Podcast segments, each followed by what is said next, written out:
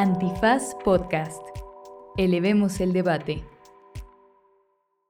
En agosto de 2023 inició el proceso mediante el cual se designará al nuevo o nueva rectora de la UNAM. La persona que quede en el puesto tendrá la responsabilidad de tener a su cargo la educación preparatoria y universitaria de casi 350.000 estudiantes. Casi todos y todas parte de la llamada generación Z o Centennials, que es la primera generación en la historia de la humanidad que es nativamente digital y que no conoce un mundo sin el Internet y sin las redes sociales. Este es el episodio 56 de Banal, el de la generación Z. Aprovechando que pronto tendremos un nuevo rector o rectora, en este episodio vamos a hablar sobre el estudiantado, tanto de la UNAM como el mexicano en general, para entender qué tienen en común y en qué son diferentes a, generaciones anteriores, y si la educación debe de cambiar para atender a la nueva ola de centennials que pueblan nuestras preparatorias y universidades. Para ello, nos acompaña Yunuen Guzmán Cedillo, profesora de la Facultad de Psicología de la UNAM, quien se dedica principalmente a la psicología educativa y del desarrollo. Hola Yunuen, ¿cómo estás? Muy bien, muchas gracias. Muchas gracias por venir, Yunuen. Y este, ¿te parece si le entramos eh, de lleno a hablar sobre qué es la generación Z? ¿no? Eh, desde mi parte, eh, lo, lo estaba platicando el otro día, eh, creo que la necesidad de hablar de la generación Z o de los, vamos a decir, de los centennials en adelante, ¿no? Porque suena raro decir a cada rato generación Z. Eh, creo que parte de mi urgencia de hablar sobre los centennials es no solo que eh, les doy clase, sino que siento que es la primera generación con la cual de verdad no empatizo o a la que no entiendo tanto como a generaciones anteriores, ¿no? O sea, puede ser que sea muy como chaborruco de mi parte, pero sí sentía que la generación que seguía la mía, que es la X, o que incluso a la anterior, a la, a la mía, que creo que les dicen boomers, ¿no? O sea, por supuesto que eran diferentes, pero siento que los entendía. Y ahora a esta, a esta nueva generación no los entiendo. Entonces, creo que hay como una mezcla de eh, novedad, pero terror de que de repente creces y ahora ya no entiendes. Y siento que nos hemos como que juntado todas las otras generaciones, ¿no? Estamos siendo como bolita y les estamos tirando mucho a esta generación 7, diciendo que no los entendemos, que están mal, que es la generación de cristal, ya sabes, todas estas cosas que, que, normalmente se dice, pero a veces sin saber de lleno eh, por qué no, no, les entendemos o por qué, por qué no nos dan miedo. Entonces, no sé si, nos, si podemos empezar por ahí, si nos platiques qué es no sé, este, esto de generación de cristal, a lo mejor lo estamos viendo de manera distinta en términos de que ellos son más abiertos con respecto a sus emociones, no se censuran. No se censuran tanto, ¿no? Como nosotros de, no, está prohibido en un aula de clases de pronto llorar, gritar o emocionarse. En cambio, ellos me parece que justo los currículums escolares, sobre todo en secundaria, 2011, 2015, 2017, se empezó a trabajar algo que se llama tutorías y hay diferentes ámbitos en las tutorías. Precisamente se trabaja con los estudiantes todas las habilidades socioemocionales, entre otros aspectos. Entonces me parece que se ha abierto más esta, esta posibilidad de poder expresar esas emociones, aunque para nosotros o para otras generaciones pues no sea prudente, ¿no? es que a nosotros se nos enseñó que, era, que estaba mal, ¿no? claro. no, debes de, no debes de ponerte a llorar en el salón de clase. Yo tenía una exnovia que famosamente me decía, bueno, no es famosamente, ¿verdad? Porque es mi exnovia, pero recuerdo muy bien que decía, a ver, no, eh, para llorar está la regadera y, el coche en un estacionamiento. Ahí es donde se llora. Como y todo que lo privado, que Exacto, algo muy privado. privado y con ciertas personas y no me puedo abrir en ningún momento con... Debo de ser muy reservado en ese sentido, ¿no? Y me parece que justamente a esta generación, a los centennials, hasta en la escuela les han mostrado que esto es permitido y que es posible. Pero además, del lado científico, del lado de bienestar, también sabemos que la expresión de emociones es adecuada. ¿Por qué? Porque evita muchos problemas de salud mental. Precisamente el poder expresar una emoción de manera adecuada adecuada en el sentido de que no vaya a lastimar a otros. Les puede ayudar como un factor preventivo al manejo de la ansiedad. Ok, tú estás diciendo que yo que, encapsulo todos mis sentimientos y casi nunca los expreso, mm. estoy en riesgo más alto de enfermedad mental. De enfermedad mental y además este, problemas cardiovasculares seguramente, ¿no? Y bueno, tendríamos que ver cómo andas en, términos del ejercicio y demás, porque pues ahí justamente puede canalizarse, ¿cierto? Este, y bueno, en ese entendido, lo, que estamos platicando es que eh, el rector o la rectora que entre va a tener que eh, enfrentarse con los, quizá los problemas, los retos, pero también las potencias que significan una población universitaria y de preparatoria que está toda conformada por este tipo de educación que dices, esta, esta generación. Ahora, em, en cuanto a lo que parecen ser problemas, eh, me pasaron varios artículos para empezar a estudiar para este episodio con, contigo y lo que, lo que encontré en varios, y no, sé si esto sea cierto o no, es que uno de los problemas a los que se enfrenta eh, esta generación es eh, que dicen sentir mucha soledad. Es decir, al parecer lo que se está registrando a lo largo de las últimas décadas es un incremento en la sensación de soledad. En uno de los que, de los que leí, incluso decía que hasta un tercio de los jóvenes entre eh, los 14 y los 24 años, me parecen, eh, decían haberse sentido solos en el último año, es decir, que no tienen conexiones profundas, eh, que no tienen conexiones de amor y que sienten o que tienen este sentimiento de no pertenecer. Entonces, sobre esto, eh, ¿tú lo ves? ¿No eso, lo ves? Eso es fundamental en la etapa de la que estamos hablando, ¿no? La adolescencia y la juventud necesitan grupos de referencia. Es muy importante pertenecer pero me parece que también han existido factores sociales, económicos, ambientales, que pueden ocasionarles a los centennials justamente sentirse que están con todos conectados a través de las redes sociales, pero a la vez no tienen una conexión de verdad donde puedan sentirse soportados, acompañados, en todo momento aceptados. ¿no? O sea, en tus prácticas sí ves este incremento en sentimientos de, soledad. Eh, sobre todo en el momento de la pandemia. La pandemia fue fuerte para todos. En específico con esos grupos que trabajé, em, em, muy jóvenes, entre 17, 19 años, algo que manifestaban era la necesidad de comprensión. Había muchas circunstancias que ellos no estaban preparados para vivir en ese momento, como salir a trabajar, cuidar de los más pequeños, una serie de procesos de, duela, de duelo, exacto. Había, por ejemplo, un caso donde los dos papás eran médicos, ¿no? Y entonces tenía esta ansiedad, ¿no? De que sus papás iban a trabajar a los hospitales, sí, y, y, ella tenía que trabajar con sus hermanitos, ¿no? Una de seis y otra de diez años. Y bueno, yo comenzaba a comentarle, bueno, pero también hay que ver de este lado todo lo que podemos desarrollar, ¿no? En esta asignatura ves desarrollo, entonces vamos a trabajar con tus hermanitos y vamos a, darles tranquilidad y paz en este proceso de duelo de la incertidumbre, ¿no? De enfrentarla.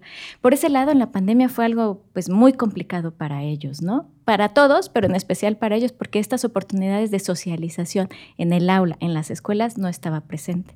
Entonces tuvieron que vivirlo así. Sin embargo, también les da oportunidad de adaptación y de vivir con la incertidumbre, ¿no? O sea, estos dos años los prepararon en esa, en cierta forma, a los que estuvieron acompañados, sí, a los que estaban acompañados, pero a los que no, imagina cómo están en términos de ansiedad, ¿no? De qué va a pasar, cómo va a ser, o sea, no pudieron manejar esa incertidumbre.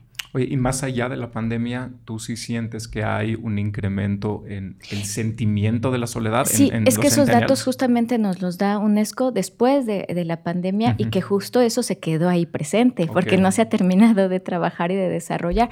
Tan es así que diferentes organizaciones mundiales están muy presentes, ¿no? La UNESCO, la Organización Mundial de la Salud, ah, o sea, esto es la algo PAO. Mundial. Sí, sí, sí. Es muy importante este, dar esos espacios a los adolescentes y a los jóvenes para poder poder pues trabajar esta situación de cuando sienten ansiedad y qué hacer. Ajá. Y ahora, esto es algo que sí ha cambiado con el tiempo, es decir, que sí se está incrementando, porque ahorita mencionaste que, que, posiblemente tiene que ver con, con, redes sociales y lo que estamos viendo es que los centennials pues, es la primera generación que viven por completo digitalizados, ¿no? O sea, no saben cómo era el mundo sin celular, ¿no? Sí, claro. Ah, y bueno, nosotros que tenemos ciertas características, ¿no? Hay chicos que si no tienen una red wifi libre no pueden usar internet. Nos sucedió también mucho en términos de poder trabajar este, sobre tareas y demás con chicos con dificultades en el aprendizaje que a veces no se podían conectar, ¿no? Su mamá tenía un puesto y entonces era muy complicado para trabajar con ellos.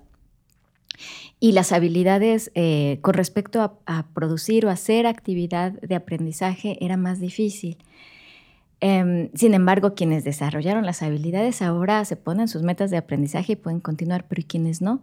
qué hacemos con ellos, ¿no? En términos de, educación y en términos también de salud mental. Habrá quienes buscan ahí velozmente dónde me pueden escuchar, con quién puedo platicar, pero habrá quienes no tienen idea de cómo utilizar estas herramientas. Y quizás suene como estúpido esto, Yunuen, pero exactamente qué es esto de sentirte solo. Sé que suena como tonto, ¿no? Pero, es, o sea, cuando dices sentimiento de soledad, eh, digo, obviamente no es que, en algunos casos sí, me decías, ¿no? Por ejemplo, esta, esta niña que sus dos papás se van, ¿no? Pero quiero pensar que no es el, caso general. Es decir, eh, es una generación de jóvenes que obviamente están acompañados físicamente de, muchas personas, pero que sin embargo se sienten solos y solas. Entonces, eh, ayúdame a entender. Sí, ese sentimiento viene de no estar acompañado o no eh, cumplir las expectativas de acompañamiento de las personas cercanas. Eh, por ejemplo, yo esperaría que mi mamá estuviera ah, más atenta a eh, mis relaciones con mi pareja, ¿no? Pero la verdad es que mi mamá considera que soy adulta o que puedo tomar decisiones al respecto de tener una pareja, pero no lo platico. Ajá. Entonces, esto no lo estoy comentando y esa expectativa, por supuesto, no se cubre y entonces me voy sintiendo como abandonada entonces tiene que ver con lo que espero de los demás y mis necesidades y eso es lo que nos está, nos está, cubriendo, está cubriendo. Y entonces tienes la sensación de soledad.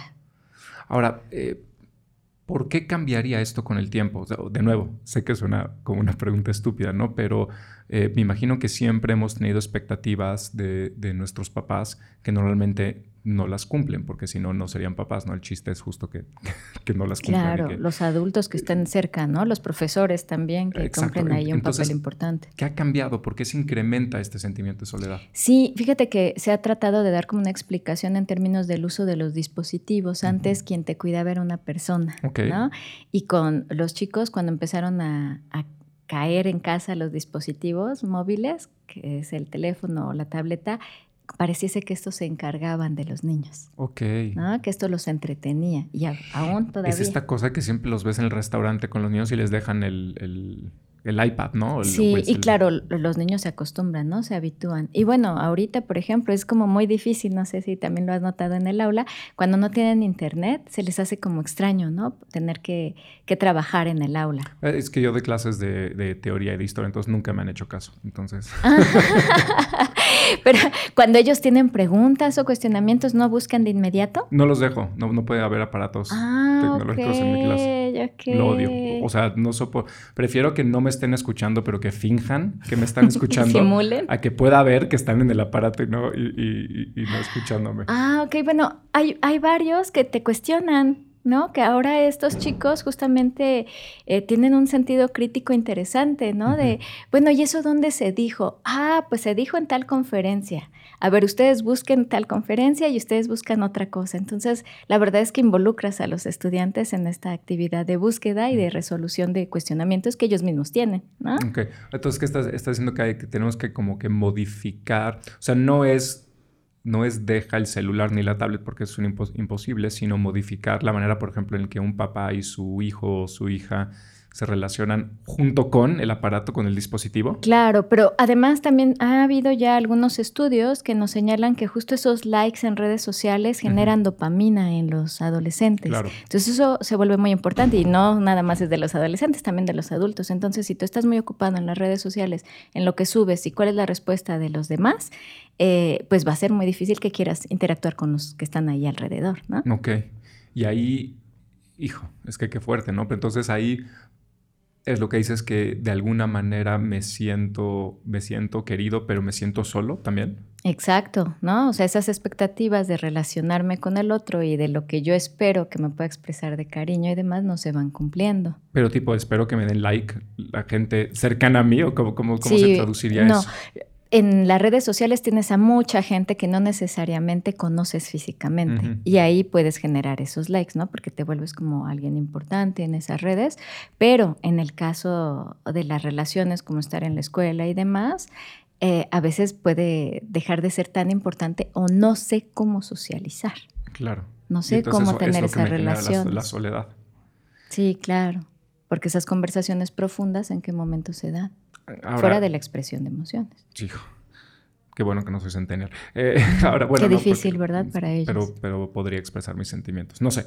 Eh, oye, cosa aterradora también que vi, eh, dice, y de nuevo, por favor, si los datos están incorrectos, por favor, corrígeme, que alrededor del 10% de los alumnas y alumnas universitarias de ahora y de preparatoria han pensado alguna vez en suicidarse.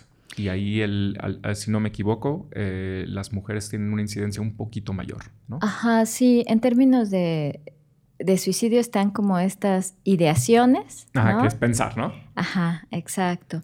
Pero es cierto que durante y después de la pandemia esto se incrementó en todo el mundo y bueno, en México también se tienen esos datos. Entonces se vuelve muy importante pues hacer programas de intervención y de apoyo para que estos jóvenes vean formas de solución ¿no? ante las situaciones que ellos están enfrentando y que dicen no hay salida y por eso toman estas decisiones o estos pensamientos o se dañan. Claro. Te decía que también había un incremento en, cortarse, ¿no? En, las, autolesiones, sí. Y además va bajando la edad en que comienza. Y esto está asociado con lo que platicábamos de la, de, la soledad, o sea, estos pensamientos o, sobre todo, es algo diferente. Sobre todo con el manejo de la ansiedad. la ansiedad no sabes qué la está causando, pero sabes que tienes que hacer algo. Y entonces el cortarte o lastimarte quita la atención de esa circunstancia o situación que te está causando ansiedad, porque entonces focalizas esa atención en un dolor del cuerpo. Mm, necesitamos hablar de la ansiedad, pero lo tenía preparado para la siguiente parte. Entonces, ah.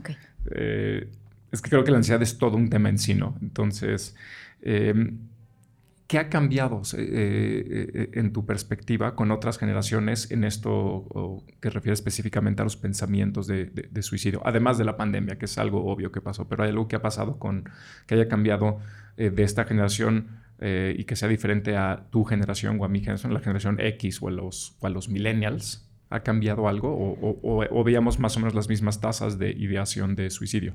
No, no, no son las mismas tasas, se han elevado, se han, elevado. Y tal vez tiene mucho que ver precisamente con este acceso a diferentes em, aspectos económicos y de justamente de los de, las computadoras y de estas cosas donde sabes o te das cuenta que no tienes precisamente lo que tú quieres. Uf y puede ocasionar este tipo de, pues, de pensamientos de no valgo, problemas de autoestima.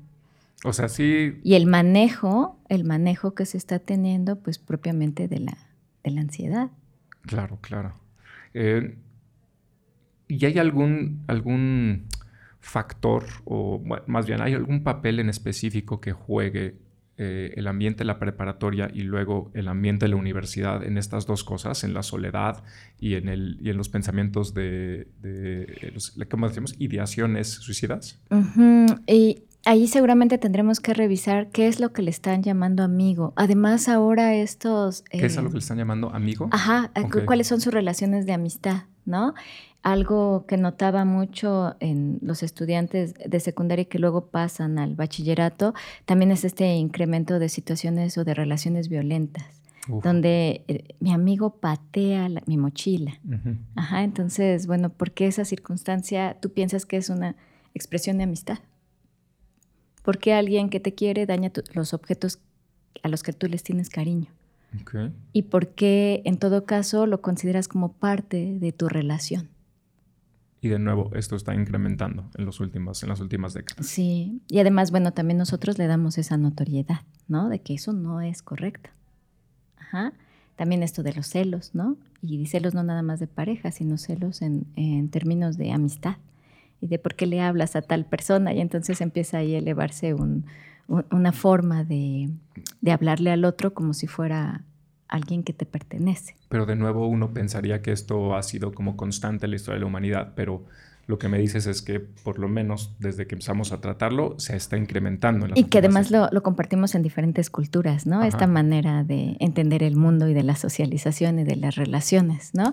Entonces no importa que veas eh, Telemexicana y en el caso de los, de los centennials, pues ellos se, la viven en el streaming, ¿no? O descargan y luego se, eh, se van viendo en el transporte y todo esto, estas mismas ideas, ¿no? Que continuamos reproduciendo. No importa si somos de Estados Unidos o si somos de México No necesariamente el contenido es totalmente diferenciado, sino estas ideas siguen reproduciéndose. O sea, de lo, que, de lo que me dices hasta ahorita parecería ser que para, para ustedes, las personas que trabajan en psicología, sí hay un vínculo muy claro, ahora sí que entre la pantalla y los problemas de comportamiento. No estoy diciendo la pantalla en general, la televisión, la tablet, claro, los aspectos sociales, los aspectos ambientales, ¿no? Los aspectos económicos que justamente nos distinguen entre las generaciones, ¿no? Por eso nos comportamos de cierta manera en, en algún momento dado. ¿Cuáles, ahorita que nos cuáles son los factores económicos que según tú afectan de una manera diferente a los centennials que a otras, que a otras generaciones?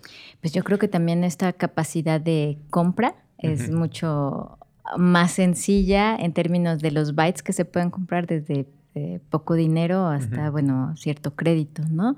Que pueden tener en sus teléfonos, pero también eso les da la oportunidad de ver eh, qué es lo último de la moda, ¿no? Y qué es lo que no más expuesto a todo lo que no pueden llegar a tener. Ajá, lo que no podrían tener.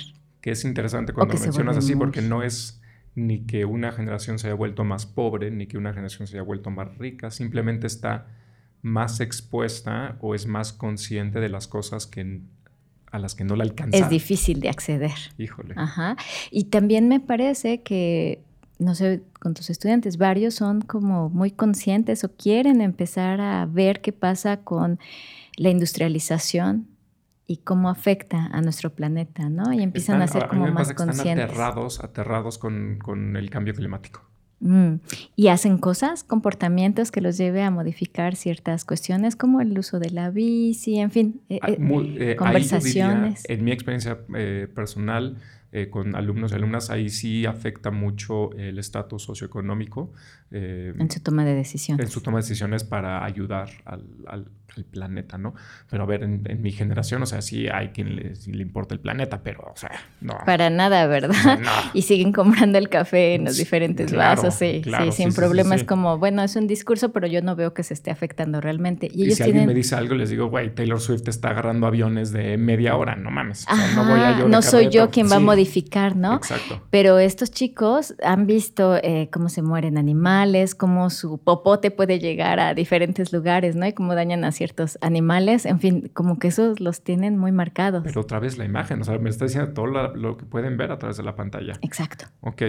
Em, perfecto. Muy interesante. Ok, entonces vámonos a, ahora sí lo que parece estar cruzando eh, todo, eh, todos estos problemas, la ansiedad. Em, fíjate, aquí me encantaría que tú me ayudaras a mí como millennial. Eh, si hay algo que yo sí veo como profesor que ha cambiado drásticamente en los últimos 15 años, es la ansiedad.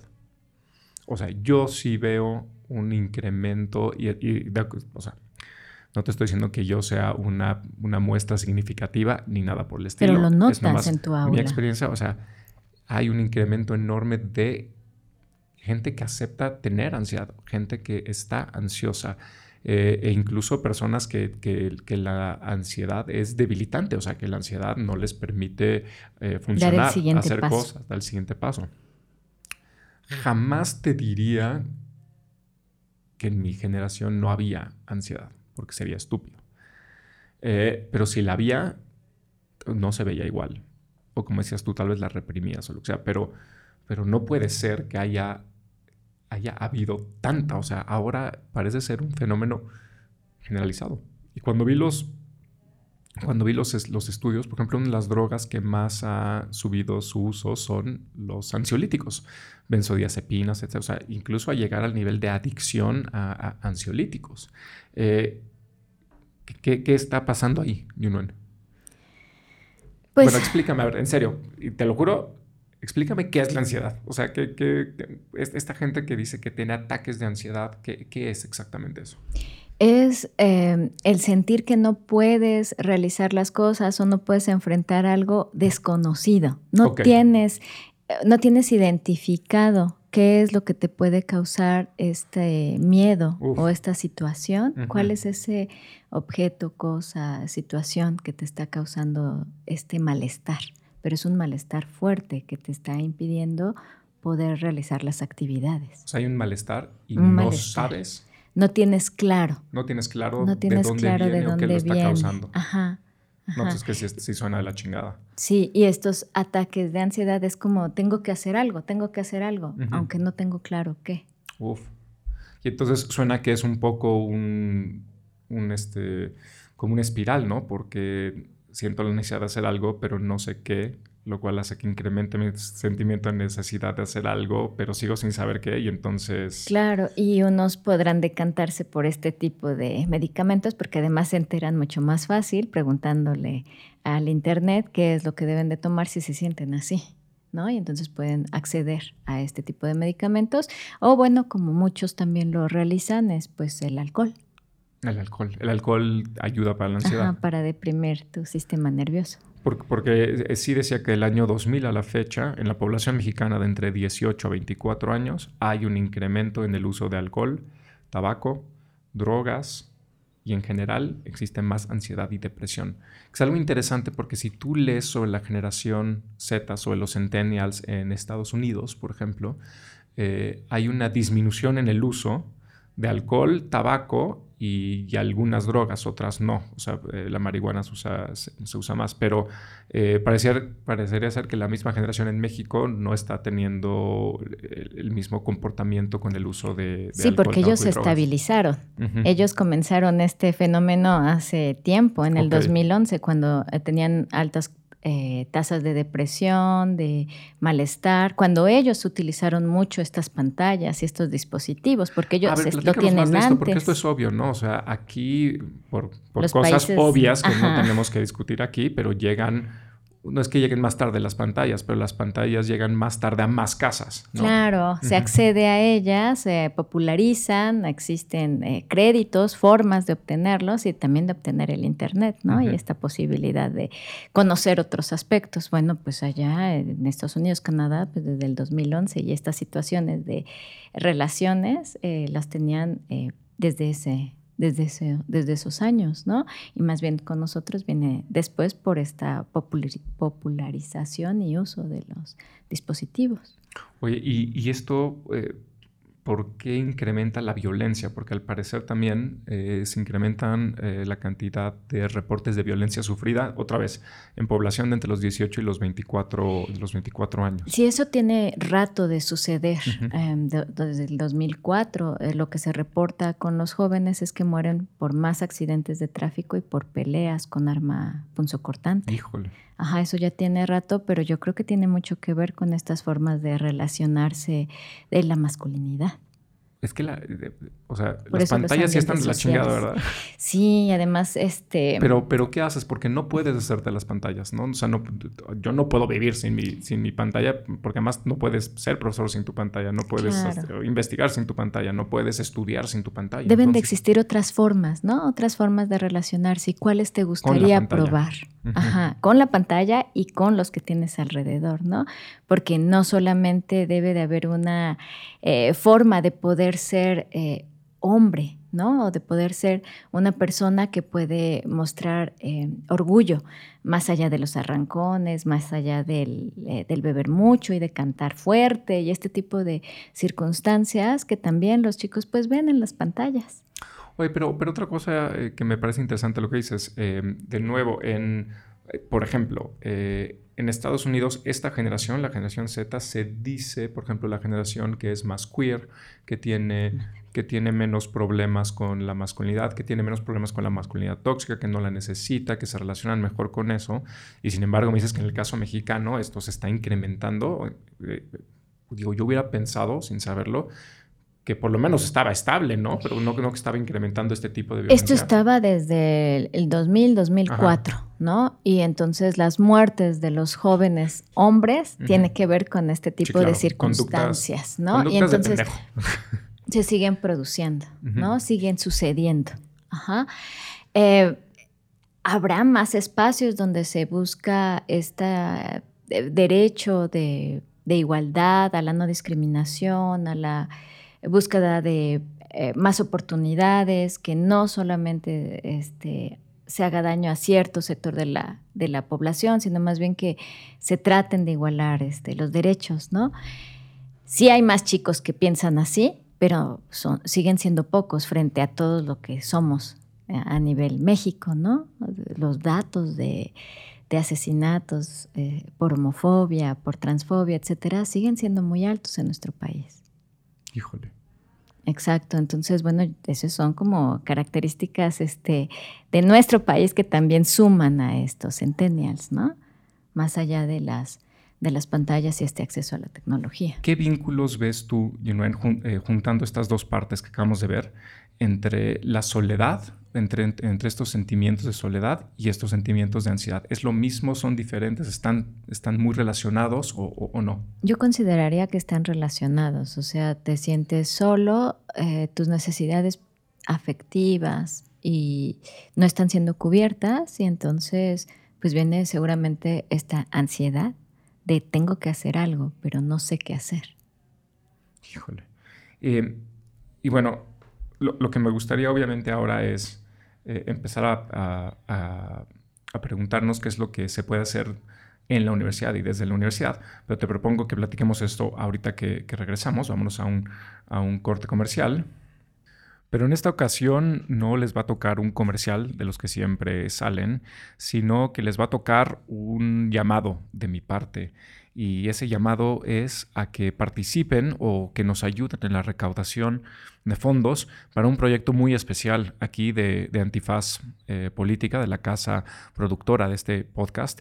Y es un proyecto que quiere convertir el podcast La Advertencia, que si no lo han escuchado deberían de, porque es un podcast increíble, eh, quieren transformarlo en un cómic. Eh, la advertencia fue un podcast eh, sobre una historia de impunidad en Guatemala y lo que quiere hacer Antifaz con este proyecto de convertirlo en cómic es poder divulgar esta historia reciente de resistencia civil y popular en Guatemala para que llegue a más gente, para que más personas puedan aprender y conocer sobre este momento eh, interesante en la historia de Guatemala, prometedor y aterrador al mismo tiempo.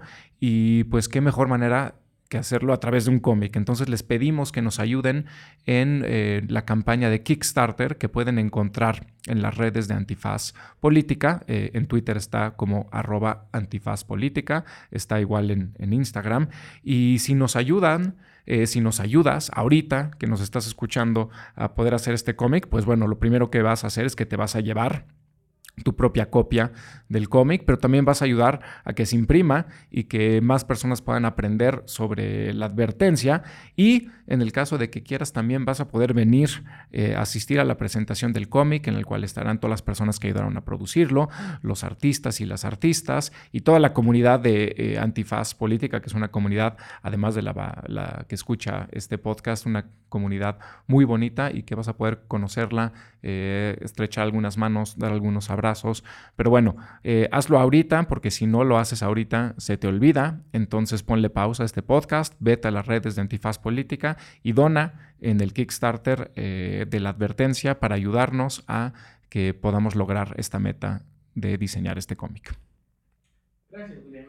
Estamos de regreso con, eh, con la doctora Yunuen y me gustaría terminar el episodio de hoy platicando justo sobre todos estos problemas a los cuales se está enfrentando esta generación, la generación Z, eh, lo que ya te había preguntado antes, ¿qué, tanto tienen que ver con la universidad y con la preparatoria, por un lado? Es decir, eh, ¿qué tanto estos problemas vienen directamente de sus experiencias en la universidad eh, y en la preparatoria?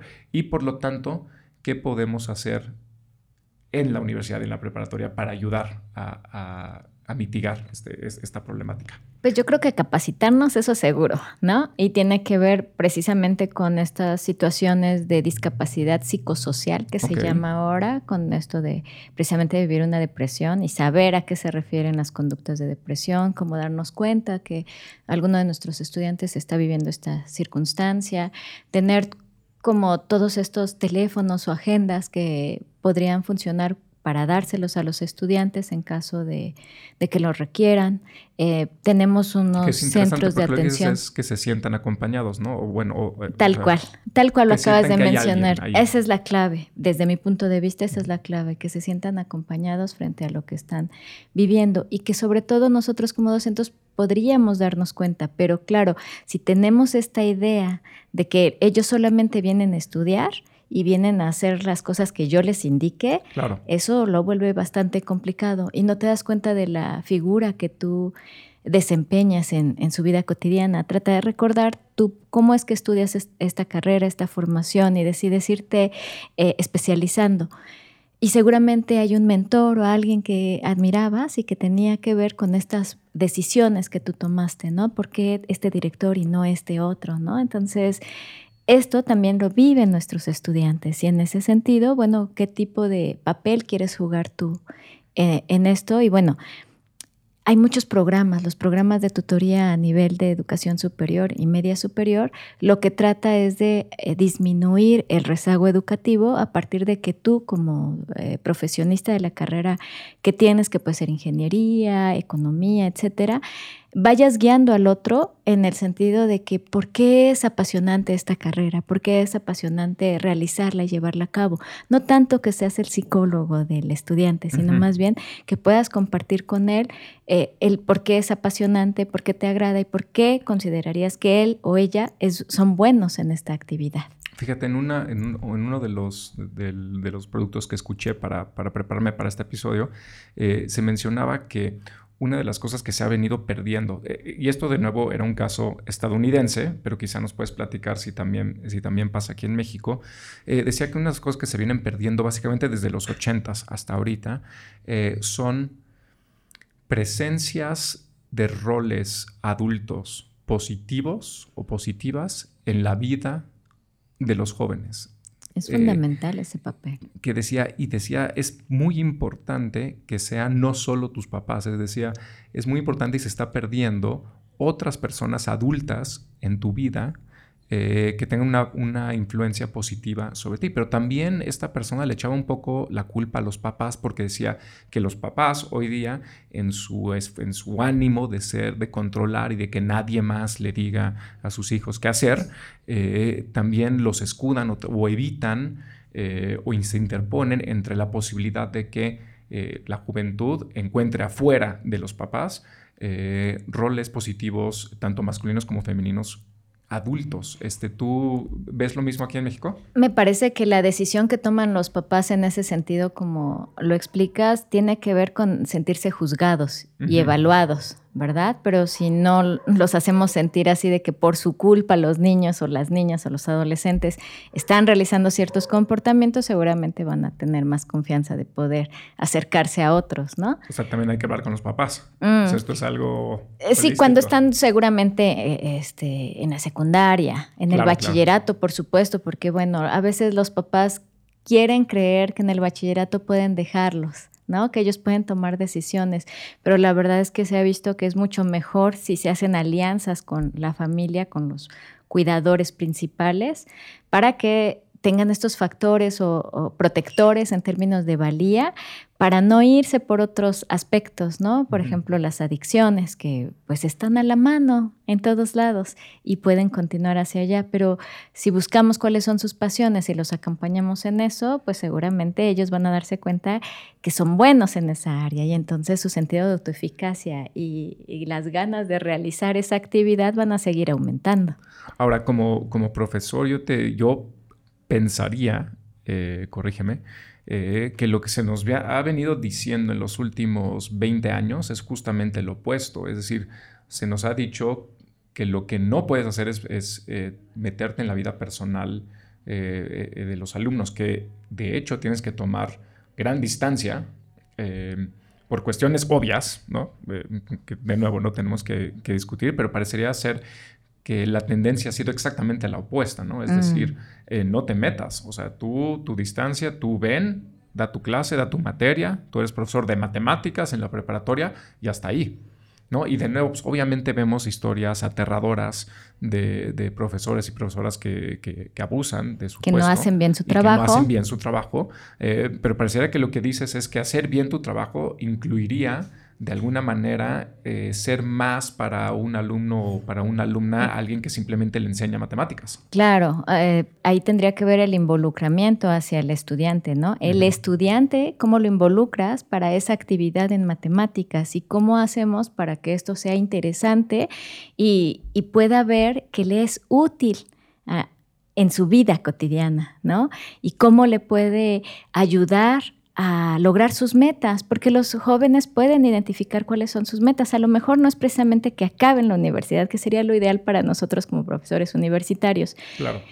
Pero si ellos definen, bueno, quiero dedicarme a, no sé, a la venta de zapatos, pero que sepan muy bien cómo va a ser su emprendimiento, ¿no? qué es lo que van a ganar, poder hacer como sus planes y sus proyectos, etcétera, en términos de ese conocimiento que van a ir articulando en las escuelas. Eso sería pues algo positivo, donde se vuelven pues justo parte de esta sociedad pues para crecimiento eh, en buen sentido.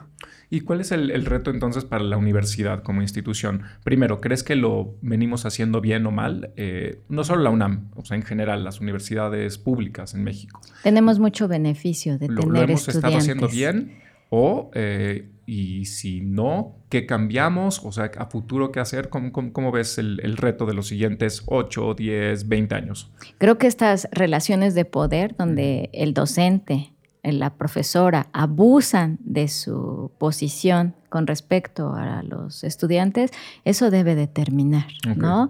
Esa visión de que porque soy el profesor, pues este, lo, defino y punto.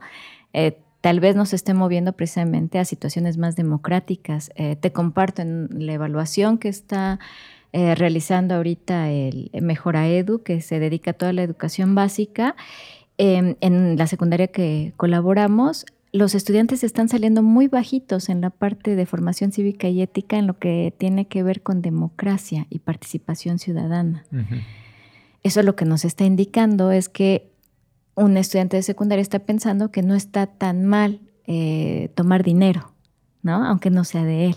Eso lo está diciendo en los reactivos o en las evaluaciones que están tomando. Estamos fallando en, la educación ética de la juventud. Exacto, y en ese aspecto también cuáles son las oportunidades que les ofrecemos al estudiantado para que ellos puedan también levantar la voz y explicar qué es lo que consideran eh, adecuado, ¿no? Y cómo podemos ir compartiendo en, en, ese aspecto, porque también son ideales que nosotros pensamos son positivos, ¿no?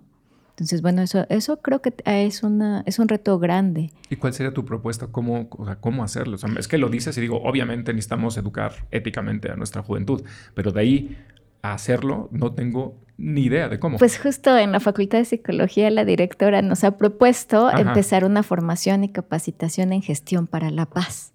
¿no? En todas estas eh, formas de entendimiento de resarcimiento del daño, en lugar de pensar solamente en el castigo.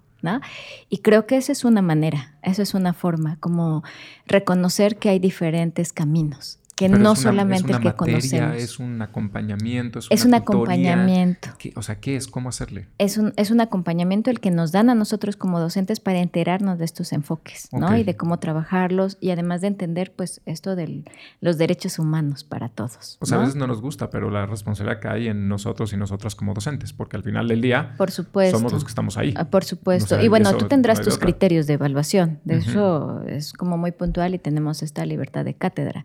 Pero lo que no tienes derecho es a lastimar. Claro. ¿No? A violentar. Eso en ninguna parte de la, de, la legislación dice, ¿no? Que como profesor puedes hacerle daño a tus estudiantes hasta el punto de que ellos consideren el suicidio como una alternativa. Híjole. Eso no te toca. Eso no puedes hacerlo. Y, y, de lo que me dices, todavía hay muchas prácticas como estas que se están dando hoy día, en 2023. Claro, ajá, sí hay muchos casos, ¿no? todavía, todavía. Y puedes ir a la defensoría a preguntar. Que eso es importante también, es un acompañamiento, ¿no? Que sepan que existe la defensoría en, todas estas cosas. Eh, Exacto, pero yo creo que más allá de la defensoría, porque entonces se vuelve la defensoría como el lugar donde vamos todos y entonces las soluciones son lejanas, ¿no? Más bien qué nos toca a nosotros y empezarlo a hacer como de manera preventiva. Entonces, si tú tuvieras que recomendarle algo en, lo, en el tema específico que a ti te toca, si tú tuvieras que recomendarle algo al rector o la rectora entrante, eh, ¿cuál sería tu recomendación? Formación y capacitación del desarrollo profesional docente. ¿no? Eso creo que es algo muy importante porque trabajas con estudiantes, con 50 este, ah, estudiantes y bueno, ya con ellos verás qué es lo que continúa, a lo mejor empiezan a trabajar con otros en términos de efecto dominó, pero con los profesores, ¿cuántos alumnos tienes? ¿No? Sí, claro. Y si entramos contigo, entonces después eso se vuelve, bueno, eh, en términos de, trabajo con los estudiantes y de, sobre todo reflexión para ti mismo, ¿no? Oye, y en la facultad se ofrece, digo, por si nos están escuchando algún docente eh, o alguna docente eh, que le interese capacitarse más en estas cosas que, nos platicas? ¿Se ofrece algo en la...? Por ahora somos nosotros, ¿no? Los docentes de la facultad, los que estamos yendo a esta capacitación, a esta posibilidad de formarnos como mediadores para la paz y en ese sentido después formar comisiones o para trabajar los casos, ¿no? Que se presenten y entonces resolverlos mejor este, en nuestra comunidad, porque creo que ese es un punto súper importante. La salud mental se ha mostrado que en términos psicosociales la comunidad es un punto angular, ¿no? Entonces, en ese aspecto, creo que a lo mejor las otras facultades podrían comenzar a buscar, o con esta asociación con la que estamos trabajando, GEM me parece, em, pues vaya también al acompañamiento ah, con otros docentes, pero creo que tiene mucho que ver también el respaldo justamente